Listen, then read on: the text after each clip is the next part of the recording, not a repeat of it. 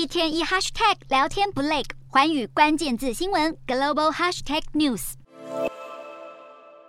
大规模核酸检测、社区全域静态管理以及强制居家的严格封控措施，已在各大城市重现。其中，上海迪士尼乐园酒店也经传有旅客曾经密切接触确诊者。对此，上海迪士尼自七日早晨起禁止所有酒店的房客离开房间，并同时展开对房客和员工的例行筛检。已在一日至七日实施为期七天严格封控管理、形同封城状态的四川省成都市，曾在六日传出成都所有餐饮业即将关闭的消息。消息传开后，引起当地民众的恐慌，生怕上海封城惨况重现。不过，成都当局急忙发布回应，表示消息不属实，并强调在符合防疫的前提之下，特定餐饮业者将持续维持外送服务。但有部分地区民众却表示，外送确实点不到了。为了在封控期间继续保持营运和生产，在四川成都设厂的台商纷纷实施厂区闭环管理，也为员工安排食宿与筛检。其中，台湾食品业者康师傅有七百多名员工在闭环管理之下维持生产，每天产出十二万箱的食品。而在成都拥有一百六十九间门市的全家便利商店，也只有十八间为了配合防疫而关店，其余的一百五十一间照常营业。当地台商更强调，目前整体货源充足，有信心打赢这场防疫风控战。